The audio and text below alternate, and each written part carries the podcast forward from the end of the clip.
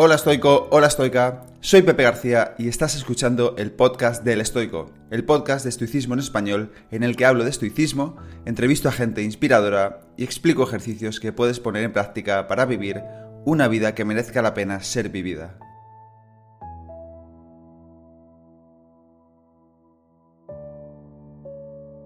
Te quiero dar la bienvenida al episodio número 65 del podcast del estoico. Hoy voy a hablar del poder que tienen los recordatorios de frases, máximas y aforismos.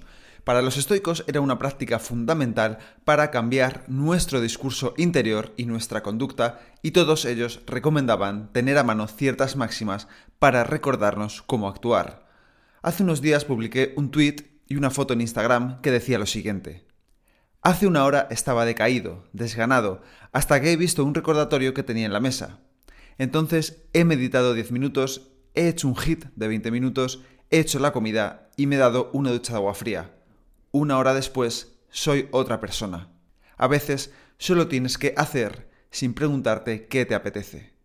A raíz de este tweet y publicación en mi Instagram, decidí hacer este capítulo porque me habéis preguntado mucha gente qué ponía en ese recordatorio que me hizo cambiar el chip.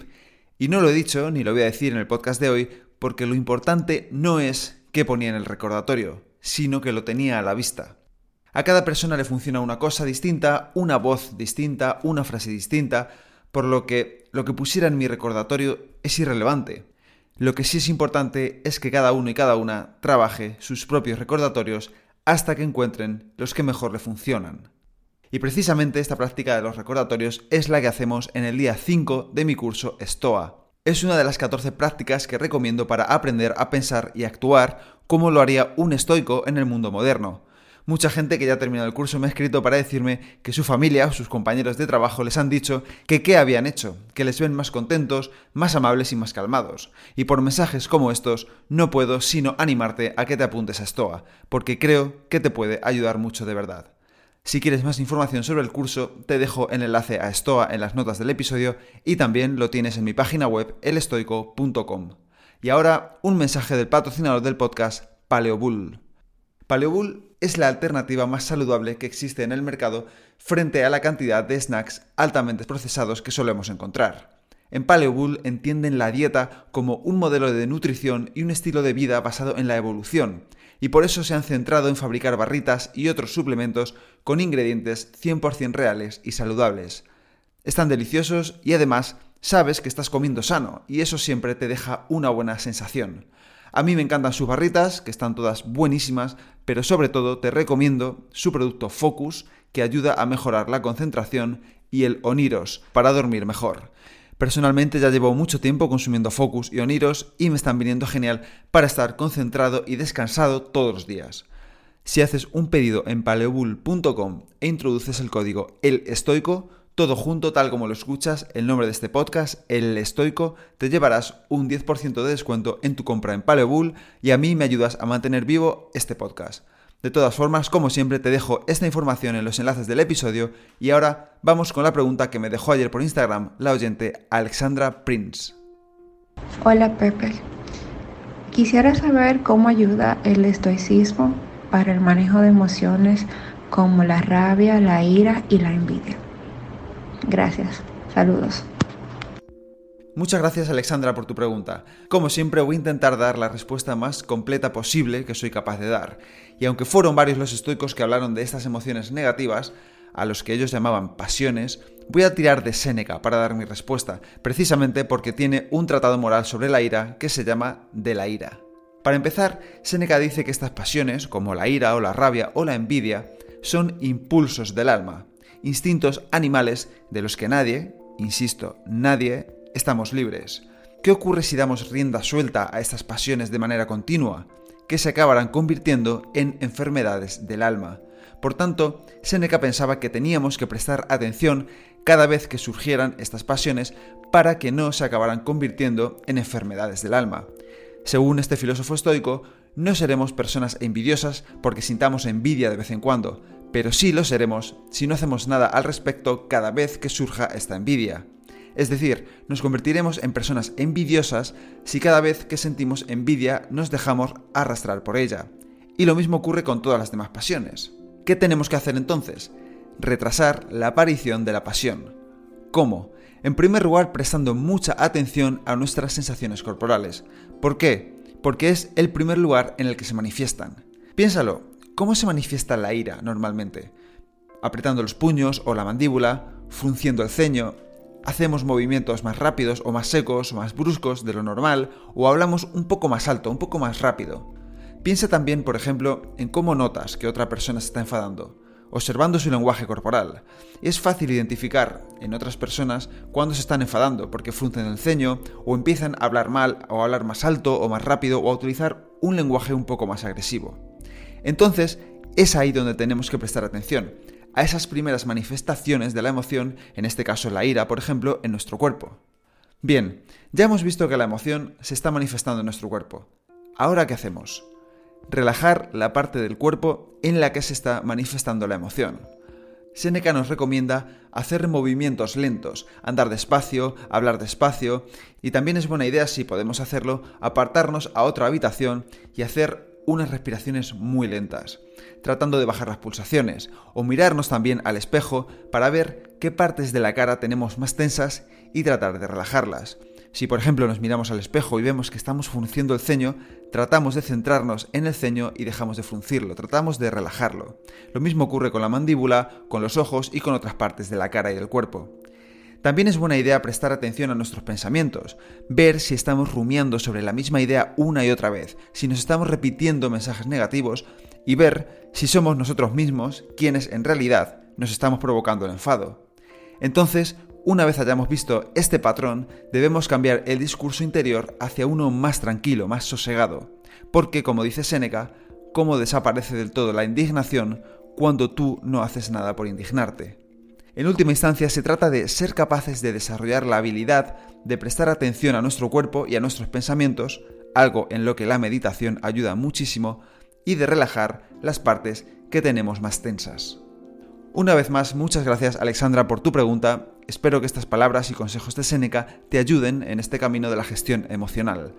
Es un camino largo, pero que debemos andar todos los días y que poco a poco, con la práctica diaria, se va haciendo un poquito más llano. Por último, te recomiendo que sigas escuchando este episodio porque los recordatorios también te pueden ayudar muchísimo a gestionar mejor esas emociones. Vamos a por ello. Cada día y cada noche no dejes de reflexionar sobre este tipo de pensamientos. Escríbelos, léelos en voz alta, habla sobre ellos con los demás y contigo mismo. Epicteto. Los estoicos hablaron de lo importante que es tener cerca de nosotros recordatorios que nos ayuden a tener presente cómo debemos actuar, qué tipo de persona queremos ser. Epicteto no solo nos anima a repetirlos y leerlos en voz alta, sino también a comentar estas ideas con otras personas, y si nadie está interesado en esto, a que reflexionemos sobre ellas con nosotros mismos.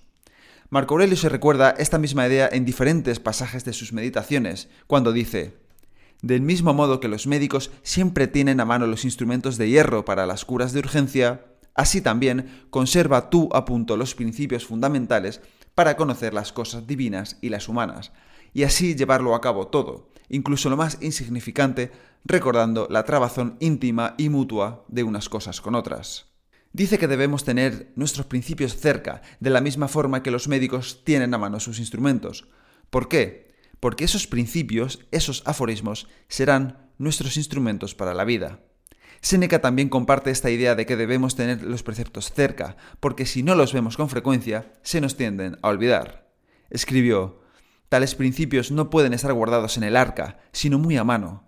Cualquier cosa saludable debe airearse a menudo, tratarse a menudo para que no solamente la conozcamos, sino que además la tengamos a disposición. Marco Aurelio nos dice que cuando nos sintamos agobiados o estresadas, nos retiremos un momento a nuestro interior, que recuperemos esos preceptos y pensemos sobre ellos para que nos restituyan al estado en el que queremos estar.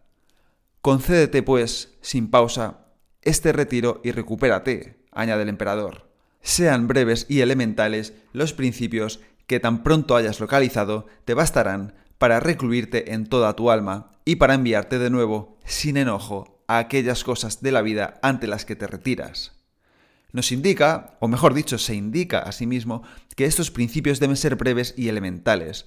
No debemos complicarlo demasiado, y Séneca repite exactamente la misma idea cuando dice que los preceptos refrescan la memoria y que es mejor que sean sencillos de entender, que no mezclen asuntos distintos. ¿Por qué? Porque según lo que el propio Séneca escribió, las cosas que en conjunto se dejan ver confusamente, cuando se dividen en partes, se consideran con mayor detalle.